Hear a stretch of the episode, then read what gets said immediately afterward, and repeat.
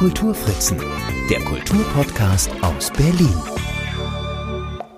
Hallo, mein Name ist Marc Lepuna und das ist die vierte Episode meines Berlin Kultur Podcasts. Heute gibt es wieder ein Interview. Diesmal mit René Koch, zu dem es sehr viel zu sagen gibt und der noch viel mehr zu erzählen hat. Ganz kurz zu ihm. Er wurde wenige Monate nach dem Ende des Zweiten Weltkriegs in der Nähe von Heidelberg geboren, wuchs in der prüden Adenauer Ära auf, machte in Mannheim eine Ausbildung zum Werbedisplaygestalter und kam 1963 nach Berlin.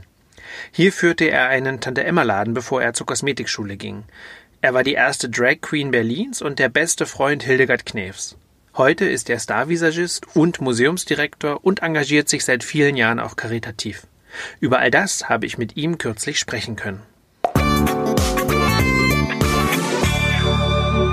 Schönen guten Tag, Rainer. Äh, schönen guten Tag, René.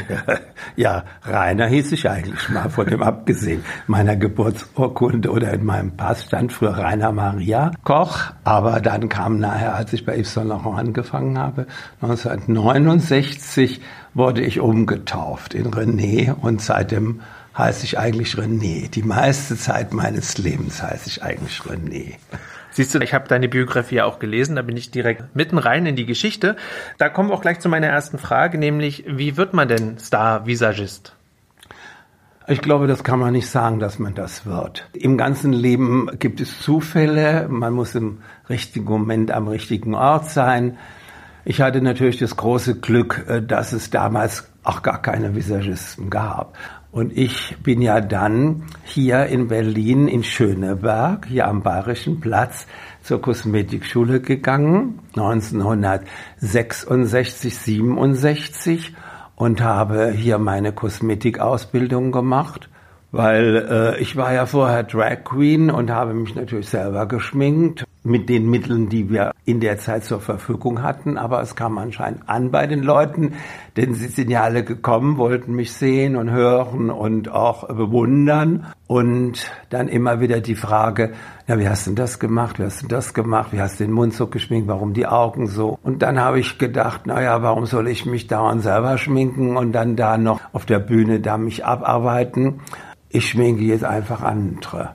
Und dann habe ich mich an den Gesichtern der Frauen oder an auch Transsexuellen und Gendern und alles Mögliche ausgelassen.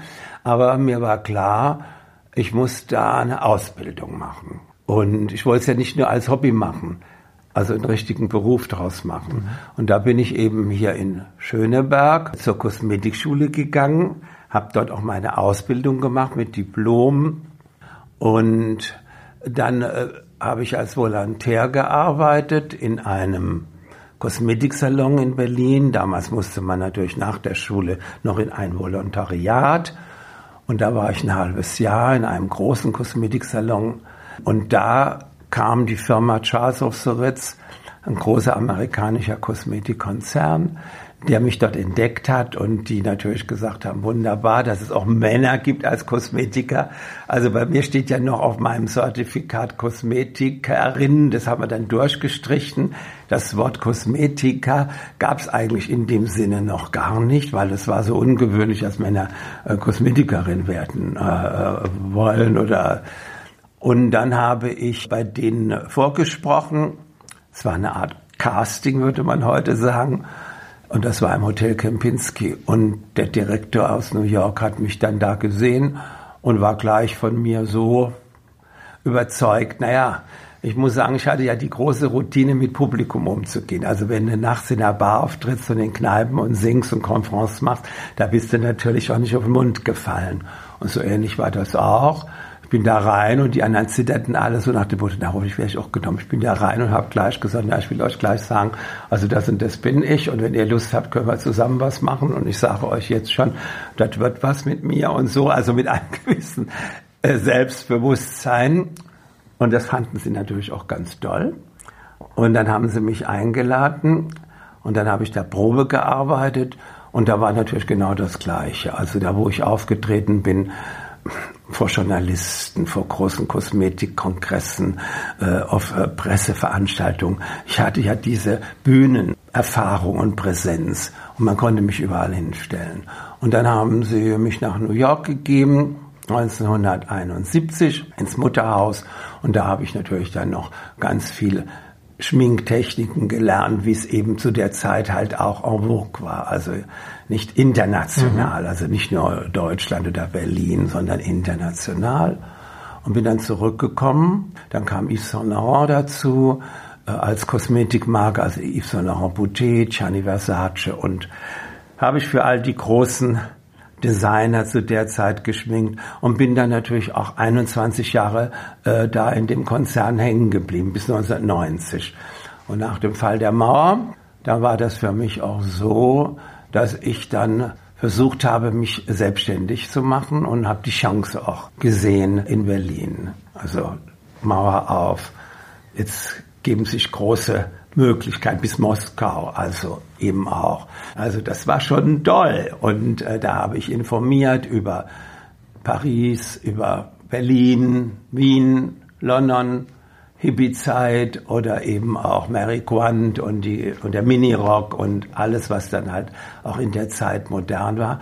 Und habe ein Crossover gemacht, eben zu den russischen Designern, damals zu Slava Zaitsev, das ist der große russische Modezar, also man nannte ihn der, den Dior des Ostens und, äh, und habe ihn nachher nach Berlin geholt. Wir haben eine große Modenschau im Kempinski gemacht und so war dann, dass ich halt immer mehr und mehr da in diese große Glitzerwelt hineingewachsen bin, aber nicht mit dem Gedanken, ich will jetzt berühmt werden. Ich glaube, das gelingt auch nicht.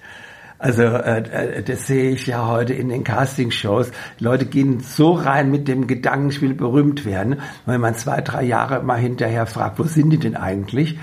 Und dann gibt's die gar nicht mehr. Also ich habe viel Basisarbeit gemacht. Also sowas nannte man damals Klinkenputzen. Und äh, ja, und so bin ich da gewachsen. Und für mich war natürlich Yves Saint Laurent die Visitenkarte. Auf meiner Visitenkarte stand natürlich Chefvisagist Yves Saint Laurent, Charles Osserez, Gianni Versace und so weiter. Mhm. Das waren große Marken zu der Zeit. Und in den 80ern ganz klar. Und ich hatte es leicht, die großen Stars kennenzulernen. Und so bin ich mit allen zusammengekommen.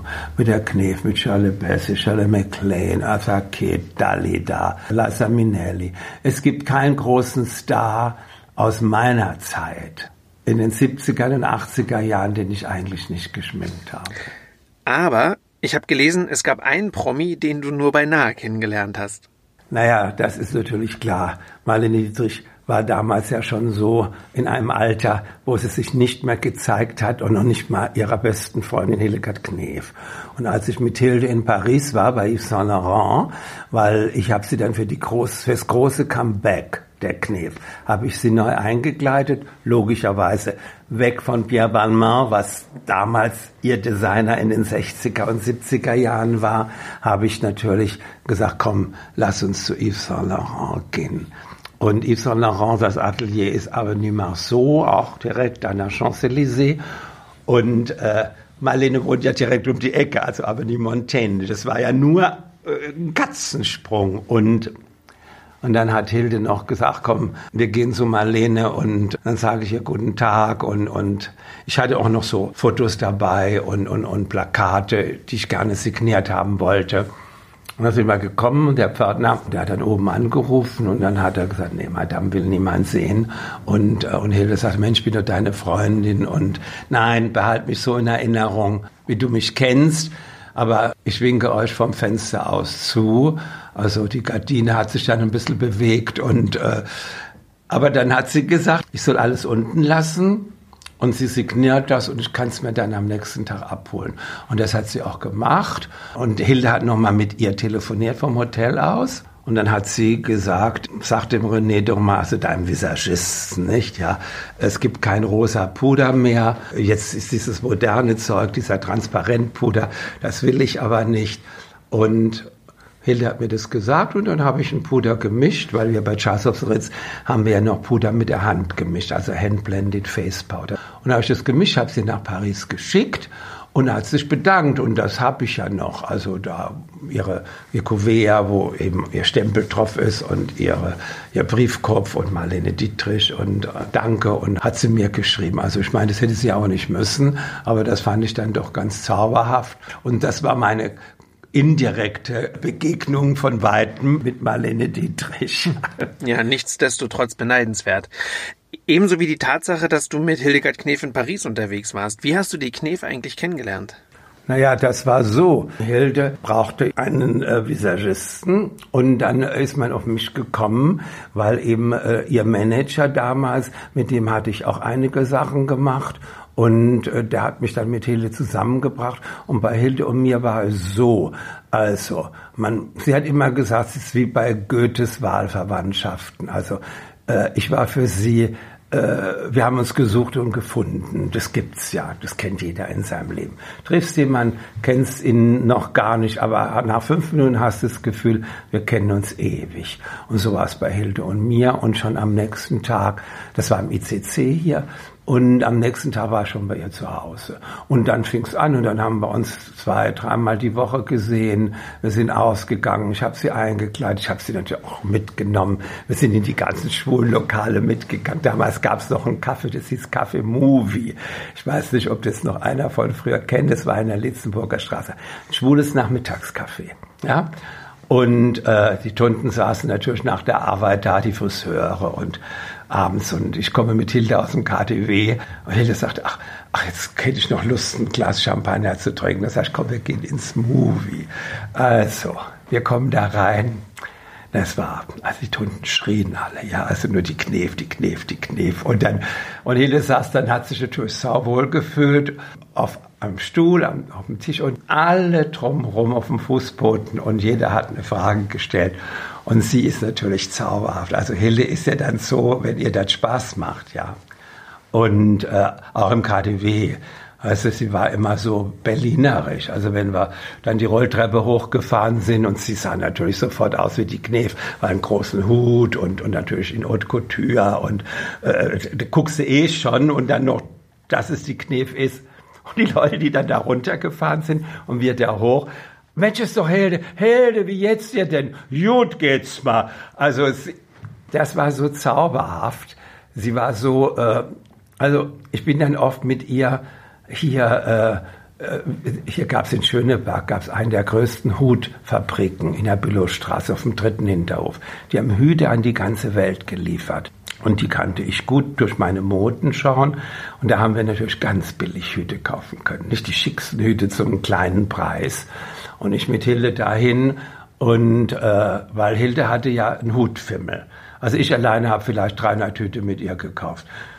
Jetzt will ich die nicht zählen, die sie noch in New York oder in London oder irgendwo gekauft hat. Aber da war ich mit ihr dauernd unterwegs. Und sie ist dann auf die Leiter gestiegen und ganz nach oben gekrabbelt. Und äh, ach, da oben sind noch Baskenmützen. Und also Hilde war zum Schreien komisch. Und äh, da haben wir natürlich auch äh, viel äh, Spaß gehabt. Und wir waren eigentlich so wie, wie ganz tolle Freundinnen. Nicht? Also das war für sie wichtig, dass ich war kein Fan und ich war auch nicht einer, der nun immer gesagt hat, oh, die große Kniff und ach und Hilde und ich habe gesagt, nee, das machst du nicht. Na soll ich nicht? Ich gesagt, nee, das machen wir nicht. Und sie hat dann auch gespürt, dass ich ehrlich bin. Und deshalb habe ich ja immer gesagt, oft haben die Leute gesagt, ja, all deine Dieven, im Buch steht ja das Kapitel, also wer Angst vor Dieven hat, wird gebissen. Das stimmt. Alle meine Dieven haben mich nie gebissen. Ich habe ja auch keine Angst gehabt. Es ist wie, wie ein Kampfhund. Wenn man Angst hat und er spürt, dass man Angst hat, dann beißt er. Aber die haben mich alle nicht gebissen. Und äh, das war immer so, dass ich auch gesagt habe, bis hierher und das jetzt nicht, auch Eartha Kitt zum Beispiel, ja, die war zauberhaft, ja. Also als ich mit ihr zusammenkam, da hat sie gesagt, äh, es gibt doch dieses Berliner Matschesfilet, also mit dem Äpfel einlegen ja. und Zwiebeln und die Soße muss doch schon da ein paar Tage. Und da hat sie mir das erzählt und sagte, ach, das isst sie so gerne. Da habe ich gesagt, das mache ich dir, ja. Und dann ist sie natürlich zu mir nach Hause gekommen und dann haben wir das auch gemacht. Und dann war jedes Mal so, die rief aus New York an und hat schon gesagt, oh Darling, leg ein, ja, in drei Tagen bin ich in Berlin, dass die Zwiebel und die Äpfel schon richtig schön im Schmanz sind. Ich komme und äh, da gibt es auch schöne Fotos. Das hat sie so gerne gegessen. Also das war bei all den Stars mehr als nur dieses Schminken. Es war mehr auch eine Freundschaft, ja. Und das ist eigentlich das, was mich mit all den, den großen Dieben äh, verbunden hat. Auch äh, John Collins, ja, also es war wunderbar, wenn wir hier äh, in Deutschland habe ich sie dann begleitet zu Thomas Gottschalk und in verschiedene Sendungen. Und sie war ja in den 80ern wirklich ein Riesenstar durch Denver und Dallas, mhm. nicht, ja. Und auch, äh, wenn wir dann über die Männer gelästert haben, als sie ja äh, eigentlich so äh, Sexsymbolfrau ist, nicht? Und viele Männer ihr zu Füßen lagen. Und dann habe ich auch mal zu ihr gesagt, ach, ist das nicht schwierig für dich, äh, diese Kerle, hast du nicht manchmal die Männer, die dann äh, immer nur dich bewundern und dann äh, womöglich dann nachher noch fremd gehen oder hat sie gesagt, ach Darling, weißt du, ich könnte einen Mann niemals so sehr hassen, als dass ich ihm die Diamanten zurückgeben würde. Das finde ich köstlich. Und das sollen sich alle Frauen merken. Man hasst nicht, man, auch jede äh, Begegnung oder alles im Leben, man hat ja aus allem im Leben auch einen Vorteil. Und wenn man zurückblickt, sie ist vom Sternzeichen in Zwillingen und es ist typisch, nicht äh, zurückblicken. Der Moment, jetzt in die Zukunft schauen und nicht immer sagen, was der mir alles angetan hat. Natürlich, es gibt sicherlich Beziehungen, und das habe ich in meinem eigenen Leben ja auch erlebt, dass wir Menschen was angetan haben. Aber ich blicke da jetzt nicht und sehe nur das, was schlimm war. Wenn ich mit jemand drei oder fünf Jahre zusammen war, war es ja nicht nur schlimm. Und somit denke ich auch, hat es mich auch weitergebracht und hat auch mir auch Gutes äh, gezeigt. Ja, also so einen Grundoptimismus hast du ja scheinbar. Ja, den muss man haben. Man muss auch ein bisschen Optimist sein, weil äh, äh, sonst würde man ja verzweifeln an allem. Ja, wunderbar. Kleiner Themenwechsel. Äh, oder auch nicht. Ähm, René, hat Berlin für dich Sommersprossen? Also ich hatte ja gerade eben oder vorhin gesagt, äh, es gibt immer das Gute und das vielleicht nicht so Gute. Es ist nie was schlecht, nur die Betrachtungsweise. Sommersprossen waren ja mal zu einer Zeit sogar sehr modern. Mhm. Also es gibt dieses schöne, der Schlager fasst es ja oft auf und da heißt es ganz verrückt äh, nach deinen Sommersprossen. Ich bin ganz verschossen in seine Sommersprossen. Es war ein Schlager in den 20er Jahren. Und, äh, und dann gab es auch mal bei den Models diesen Typ, da suchten wir regelrecht Frauen, irische Frauen mit roten Haaren, wie Sarah Ferguson, also diese äh, englische Prinzessin äh, von, von Andrew, von Andrew mhm. die Frau. Wir suchten regelrecht solche Frauen. Helle Haut, Sommersprossen, rote Haare. Es ist immer der Zeitgeist. Und deshalb, äh, Sommersprossen sind nichts Schlimmes. Sommersprossen sind eigentlich Schönheitspunkte. Und ich glaube, so hat es die Knef auch gemeint. Also, Berlin, dein Gesicht hat Sommersprossen. Und das ist, äh, ist ja nicht so, oh, es hat Sommersprossen. Nein, diese Sommersprossen sind eine Hommage. Das ist eine Liebeserklärung. Und äh, in meinem Leben musste ich feststellen, dass Menschen, die ich besonders geliebt hatte, die haben auch immer kleine Fehler. Und diese kleinen, nicht perfekt sein, ach, das habe ich manchmal besonders gern gehabt. Und dieses Unperfekte, so habe ich den Song verstanden, hat ja auch ganz viel mit Berlin zu tun. Also dass das ja irgendwie auch der Charme und das Liebenswerte an Berlin ist, richtig? Ja, deshalb will ja die ganze Welt hierher kommen. Man kann hierher kommen. Klaus Hoffmann hat das wunderschöne Lied geschrieben. In meiner Stadt, also in Berlin, darf ich ich sein. Drum zieht's mich immer wieder zu ihr hin. Und das war für mich schon so, weil ich ja als äh, Drag Queen oder als Gender äh, wo hätte ich leben sollen in Deutschland 1963? Wo? Überall wurde man ja als unperfekt hingestellt, man wurde in Frage gestellt. Und in Berlin, da hat gar keiner gefragt. Und wenn du, wenn du jetzt aber gerade sagst, dass eben das in Berlin möglich war, was war das? Also für mich ist das ja, die Zeit habe ich ja nicht erlebt, aber was hat den Reiz von Berlin damals, gerade von Westberlin damals auch ausgemacht? Ja, dass eben einfach der Berliner und die Berlinerin äh, auch Menschen so genommen hat, wie sie waren und wie sie sind.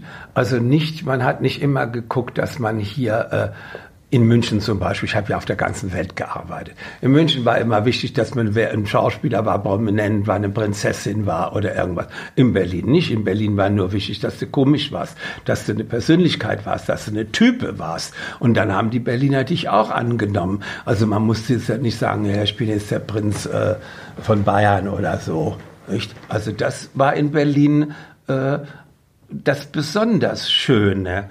Und wenn man einen Witz hat, ja, dann haben sich auch die Türen geöffnet und man war überall eingeladen. Und äh, also ich habe in Berlin wirklich das, diese Zeit als sehr positiv empfunden, um mich auch selber zu entwickeln. Es ist ja immer so, wenn man Verbote kriegt, kann man sich ja nicht entwickeln, dann ist man ja schon eingeschränkt. Und viele denken immer, ach, die Mauer hat uns eingeschränkt. Nein, die hat uns nicht eingeschränkt, weil wir in dem Herzen keine Mauer hatten. Der Berliner hat im Herzen keine Mauer gehabt. Und äh, wie die Knef auch dann singt und du hast uns deiner und als Rettungsring verliehen. Also dieser Rettungsring, den haben, und das sind wir auch quasi, weil die Situation vielleicht so schwierig war, haben wir uns trotzdem einen Weg gefunden und haben gesagt, wir lassen uns nicht einschränken. Und es gab ja den Flughafen Tempelhof. Mein Gott, ich war von hier aus in einer Viertelstunde in Tempelhof rein in die Prompellermaschine. Ich bin ja nun damals noch auf der ganzen Welt, bin ja jede Woche rausgeflogen. Montags bin ich rausgeflogen und freitags bin ich wiedergekommen. Ich habe ja nicht in Berlin äh, gearbeitet, weil im KTW, ja, aber doch nicht jeden Tag. Ich war in London, in Harrods, in Paris, in Lafayette. Also raus und wieder zurück. Aber wenn die Maschine zwischen den Häusern in Tempelhof da durchgegangen ist oder auch nachher dann auch in Tegel oder ich habe den Funkturm gesehen, da war mein Puls wieder wunderbar. Also da Heimat äh, kann man nicht beschreiben oder auch Kiez, wie jetzt hier der Kiez, in dem ich hier lebe, äh, das ist Nest und äh, ja, und ein Nest kann man nicht beschreiben. In dem Nest fühlt man sich einfach wohl. Und das ist für mich eben dieses äh, äh, Berlin, dieser Kiez. Also die Spandauer sind nicht Spandauer, nicht die Köpenicker fühlen sich da wohl und Wilmersdorf, Charlottenburg, Schöneberg, jeder Bezirk hat ja da seine. Und dieses Jahr ist ja 100 Jahre Groß-Berlin. Nicht? Also 1920 wurde alles eingemeindet und deshalb feiern wir ja auch ein Jubiläum. So ist ja, Jans Berlin ist jetzt eine Wolke und äh, Berlin ist meine Heimat, obwohl ich ja hier nicht geboren bin. Und die Knefe auch nicht. Die Knefe ist in Ulm geboren. Und die großen Berlinerinnen auch nicht. Grete Weißer in Hannover, Claire Waldorf äh, in Recklinghausen. Also äh, äh, es ist ja, die wir aber als Berliner empfinden. Auch eine Brigitte Mira ist ja in Hamburg. Nicht auch eine Judy Winter. Ja, also wo wir heute die bezeichnen als Berliner. Ich kann es nur so sagen, ich bin ein Berliner. Ja, und das hat ja Kennedy schon gesagt. Und, und das ist ja auch, ja, das ist, es ist es halt. Mhm. Ich würde jetzt gern noch mal äh, eine kleine Zeitreise machen wollen zurück. Du hast vorhin ja schon erzählt, dass du, wenn man so will, die erste Drag Queen der Welt oder zumindest naja. Berlins oder Deutschland ja. warst. Genau. Mich interessiert, ob du noch mal so die Atmosphäre beschreiben kannst, was so kulturell hier los war, als du jung warst in Berlin.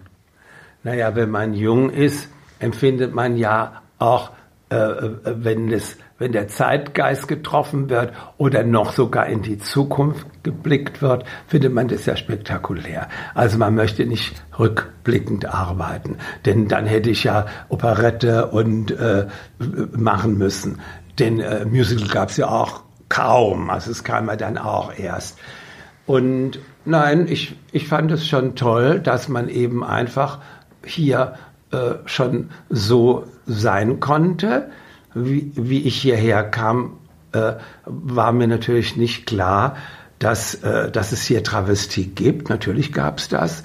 Es, gab das Chenou, es gab äh, hier das Eldorado, es gab ja diese äh, Bars, wo eben schöne Männer als schöne Frauen aufgetreten sind. Also sie sahen dann aus wie Gina Lolo Brigida und Sophia Loren und Brigitte Bardot. Die haben sich an diesen schönen Frauen äh, äh, gerichtet und haben auch, oder Marlene und wollten halt die nachmachen. Aber mir war gleich klar, nee, das, das ist nicht meins. Also ich will auch gesellschaftskritisch sein und äh, und auch politisch und will jetzt nicht das Frauenbild der 60er Jahre darstellen. Also so mit Petticoat und schön frisiert und viel Haarspray und noch ein Haarteil drin und einer Perlenkette. Also das war nicht meins. Ich habe gedacht, nein, das Frauenbild muss sich verändern und ich mache ein neues Frauenbild und habe mich dann in den 20er Jahren orientiert. Ich hatte ja keine Orientierung. Wo gab es die Drag Queen? Olivia Jones war ja noch gar nicht geboren. Also und somit habe ich überlegt, was mache ich? Und da habe ich mich geguckt in der, in der Kunst und äh, in der Literatur und habe ich natürlich solche Frauen gesehen, wie Anita Berber, ja, oder eben bei, also bei Otto Dix oder bei Kirchner oder bei Jeanne Mammen, also bei den großen äh, Tamara de Lempicka, die Malerinnen. Wie, seh, wie sehen die die Frau, nicht, ja? Und die Frau der 20er Jahre fand ich ja schon irre spektakulär, also dann diesen Bubikopf, keine Brust, ja, also eben eine Zigarettenspitze und dann eben äh, Charleston-Kleid und, und hat geraucht und also all dieses. Und somit habe ich auch gedacht, nee, das Frauenbild muss ich konterkarieren, weil ich will ja auch gar keine Frau im Sinne einer Frau sein. Ich will eine Kunstfigur sein, und, äh, und somit habe ich das gemacht, eine Überfrau. Hilda, die Knef hat immer zu mir gesagt, du bist nicht a woman, du bist a woman and a half. Also du bist wie anderthalb Frauen. Ich saß auf der Frau drüber und ich wusste, man kann das nur, äh, dieses äh, biedere Frauenbild konterkarieren, indem man es halt übertreibt. Und somit habe ich die Wimpern dreifach groß gemacht. Die habe ich mit, damals gab es es nicht so wie heute, dass man in den Laden ging und konnte sich alles kaufen. Da habe ich die Wimpern aus, aus dem Schulheft gemacht. Es gab früher so Schulhefte, die hatten einen schwarzen kleinen Umschlag und aus dem Papier habe ich mir die Wimpern gedreht und mit der Schere entlang wie beim, wie, wie beim Geschenkpapier und dann bogen die sich. Dann habe ich mir die angeklebt, drei Perücken übereinander, noch einen Vogel auf den Kopf gesetzt, keine Brust, natürlich ist klar und habe auch Lieder gemacht, die eben äh, ja schon das Frauenbild äh, da, äh, wenn man bedenkt, Claire Waldorf, die ja schon in den 20er Jahren gesungen hat, dieses wunderbare Lied, was ich auch so gut finde, raus mit den Männern aus dem Reichstag, raus mit den Männern aus dem Bau und rein mit die Dinger, in die Dinger mit der Frau. Also, das war schon dass Frauen politisch werden, dass, dass man sich wehrt, dass man, und das habe ich auch ein Buch gemacht, das heißt eine Lippe riskieren, mit dem riesen Mund. Und ich habe mir auch einen Mund gemalt, der überdimensional groß war, um einfach zu zeigen, Mensch, Frauen, seid nicht still, wehrt euch. Eine, ähm, und das war, habe ich dann auch für Schwule und Lesben gemacht. Man kann immer nur vorankommen, wenn die eigene Gruppe sich wehrt. Man kann nicht erwarten, dass Männer sagen, no, machen wir es mal besser für die Frauen. Oder Heterosexuelle sagen, auch für Schwule und Lesben, machen wir mal alles schön und gut für die, wir geben ab. Keiner gibt gerne ab. Mhm. Also die Gruppe muss selber aufschreien und man muss sich das nehmen im Leben. Und deshalb habe ich auch in dem Buch geschrieben, es gibt keine unbefriedigten Frauen, es gibt nur schweigende Frauen. Also Frauen, die jetzt zuhören, schweigt nicht. Sag deinem Liebsten, ich es gerne so und dann wird das Glück auch kommen. Aber wenn man schweigt, tappen beide im Dunkeln weiterhin. Jetzt nochmal zu einem ganz anderen Thema. Ähm, du machst ja auch relativ viel im karitativen Bereich. Erzähl doch darüber noch mal ein bisschen. Also das steht ja auch in meiner Biografie, sagen wir mal abgeschminkt also zwischen Tuntenbell und High Society. Das ist dieser Widerspruch, in dem ich groß geworden bin. Und das habe ich als Kind schon. Meine Tante war Äbtissin. Ich war ja viel im Kloster. Und äh, als Kind bin ich da auch groß geworden mit Nonnen und, und sehr religiös erzogen worden und habe auch schon mich immer eingesetzt. Damals gab es Müttergenesungswerk, was Ellie Heuss knapp äh, von dem Bundespräsidenten Heuss, seine Frau, nach dem Krieg, dass man Mütter verschicken konnte. Und da habe ich schon gesammelt als Kind, da war ich sechs, fünf, sechs Jahre alt. Ich habe immer eigentlich für andere das gerne gemacht. Für eine Nachbarin eingekauft, einer Oma was geholfen.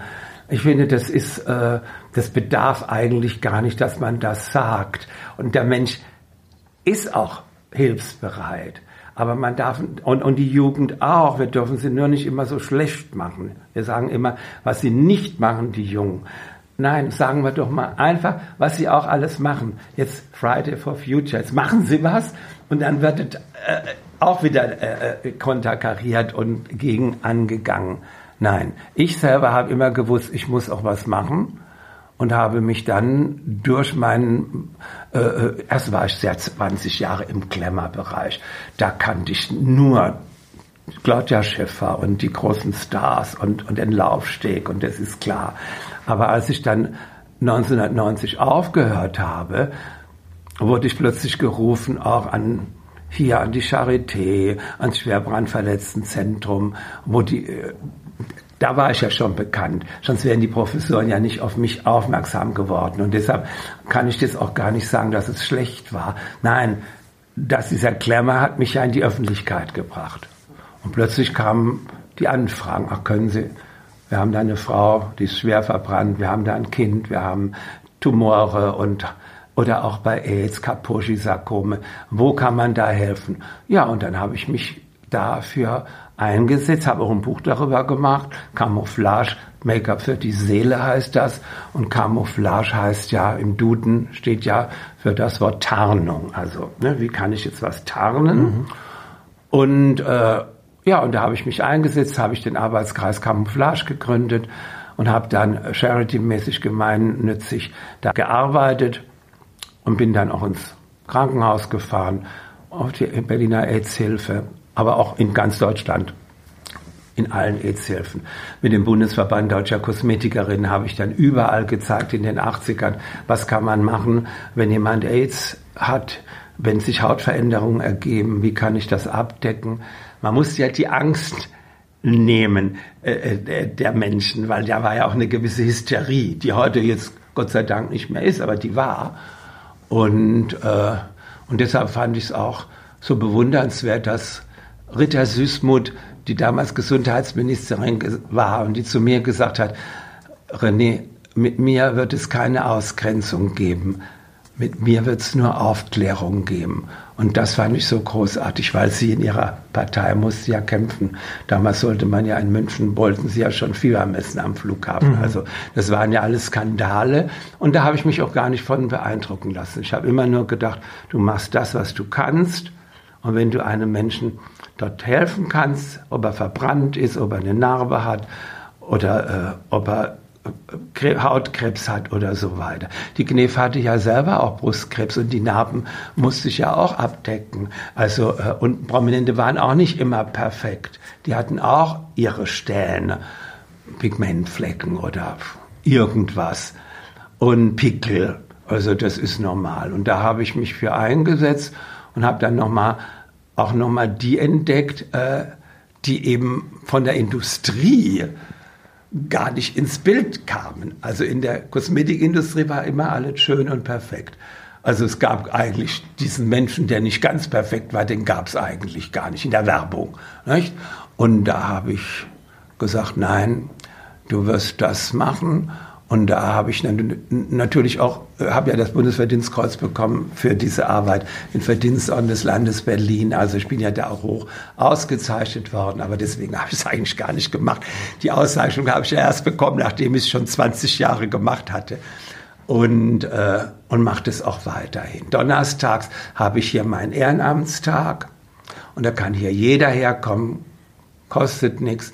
Ob sie rote Äderchen haben, Kuperose haben, einen Lupus haben, eine Vitiligo haben, Kloasmen haben, egal, Narben abzudecken, anrufen, Termin geben lassen. Donnerstags ist ja mein Ehrenamtstag. Mhm. Und ähm, wenn du hier sagst, dann ist das in der Helmstädter Straße. Im Kosmetik- und Camouflagezentrum. Hier ist aber nicht nur das Camouflagezentrum drin, sondern auch eines der außergewöhnlichsten Museen, das Berlin überhaupt hat, dein Lippenstiftmuseum. Wie bist du auf die Idee gekommen oder was war der Grundstein deiner Sammlung? Ja, der Grundstein sind wir wieder bei der Knef. Ja, also Hilde war, wie ich mit ihr zusammen war und ich mit Yves Saint Laurent natürlich in den höchsten Sphären schwamm, ja, und die schönsten Frauen da geschminkt habe und die schönsten Lippenstifte hatte, sagte sie, ich hab schon Werbung gemacht für einen Lippenstift. Da warst du noch ja nicht. Und da hat sie mir gezeigt, sie hat 1952, da war ich noch ein Kind, da hat sie den Volkslippenstift beworben. Hm? Und ähm, eine Mark 50 nach dem Film Die Sünderin. Und, äh, und da gibt es die Anzeige, das Plakat, die Werbung und den Lippenstift und alles, was es da gab, hat sie mir dann gezeigt. Und da hat sie mir auch dann geschenkt. Also habe ich gesagt, kann ich das eh was wegschmeißen, dann hebe ich es lieber auf, nicht? Und es war so zauberhaft, weil dann stand da in der Bildzeitung damals, die Männer haben jetzt einen VW, also nach dem Krieg, und die Frauen kriegen jetzt den VL, also den Volkslippenstift. Und dann kam immer, dass ich dachte, ach, dann kam der Lippenstift von der und dann war ich in New York und dann habe ich immer, die Sammelleidenschaft kommt ja erst, wenn man ein bisschen was hat und dann hatte ich immer mehr. Und dann denkt man, das ist wie eine Droge. Man denkt dann, äh, wenn man mehr hat, beruhigt sich das. Nein, es ist umgekehrt. Also wenn man mehr hat, will man mehr. Und so ähnlich ist es bei mir auch. Und heute sammle ich natürlich unentwegt und habe die größte Sammlung der Welt zusammengetragen. Und äh, von all den Stars, aber auch von all den großen Frauen, ob das jetzt aus der Belle Epoche ist oder ob das aus dem Stummfilm, Tonfilm, Kriegszeit, Nachkriegszeit, Wirtschaftswunder, also Marika Röck, Zara Leander. Äh, ich habe alles zusammengetragen und bin auch natürlich immer noch dabei. Und es ist sozusagen ein nie endendes äh, Sammeln, weil immer wieder kommen Leute und äh, es war so zauberhaft auf der Grünen Woche kamen Leute zu mir und haben gesagt, äh, ach, wir haben Sie auf Deutsche Welle gesehen. Und da haben wir gesehen, Sie haben gar keinen Lippenstift aus äh, Paraguay oder aus anderen exotischen Ländern. Ich sage, nee, na, da haben Sie mir gebracht. Oder eine Dame, die brachte mir, sagte, ach, äh, im Krieg, also 1942, 41, mitten im Krieg, wurde ja die ganze Munition eingeschmolzen, also das wurde alles eingeschmolzen, das Metall und äh, in, für Munition. Und da kam eine Frau und sagte, ja, mein Mann war Tischler, der hat mir alles aus Holz gemacht. Und es ist so rührend und es sind immer Geschichten dabei und die mir das dann erzählen, wie sie zu dem Lippenstift gekommen sind. Zum Beispiel auch sehr traurig und tragisch, aber auch spannend und interessant. In der Welt war ein großer Artikel, das heißt der Lippenstift als Überlebenschance. Und das Konzentrationslager Ravensbrück hat uns auch angerufen. Und die haben Lippenstifte gefunden bei ihren Ausgrabungen. Und ich musste die, ich sollte die dann datieren und von wann und so weiter. Und äh, da hat man festgestellt, dass eben Menschen, die oder Frauen, die da saßen, den Lippenstift vergraben haben und immer rausgeholt haben nachts, wenn sie alleine waren, keiner das gesehen hat, haben sich die Bäckchen rot gemacht, ein bisschen über die Lippen und am nächsten Tag, wenn die Wörter kamen, uns wurde aussortiert, dann hieß es immer, na, die sieht ja noch ganz gesund aus, die kann noch arbeiten. Und somit der Lippenstift als Überlebenschance. Also es ist ein großer Artikel in der Welt gewesen.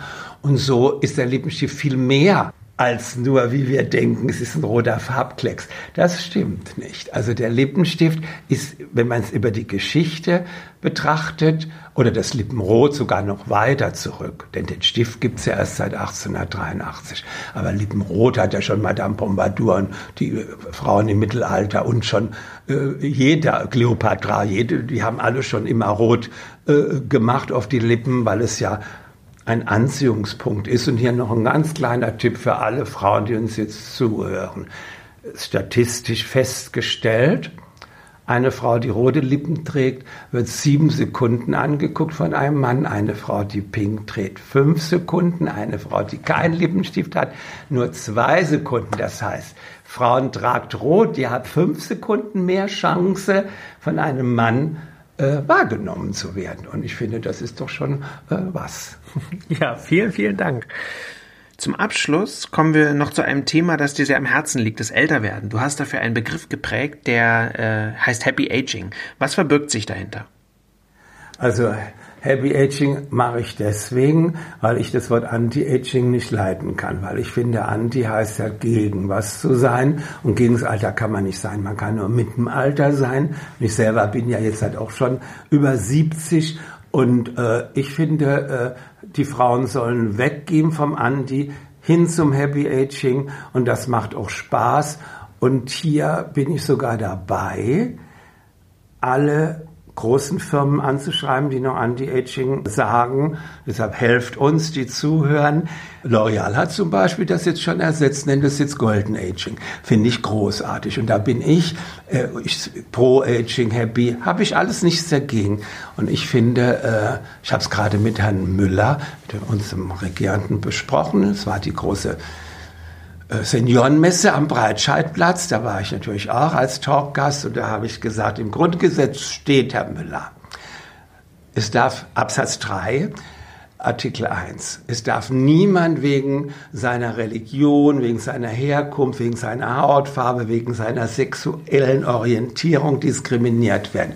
Steht aber nicht drin wegen seines Alters. Und ich finde, äh, das müsste eigentlich noch ergänzt werden. Na, dann drücke ich die Daumen, dass das klappt. Also vielen, vielen Dank für das Gespräch. Danke.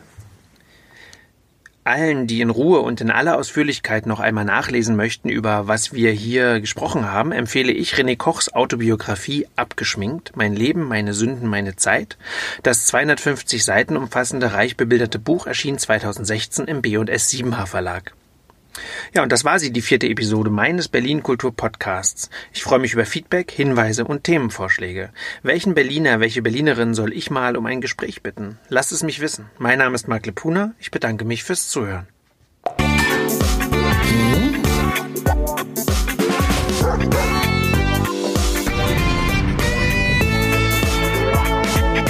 Die Kulturfritzen, der Kulturpodcast aus Berlin.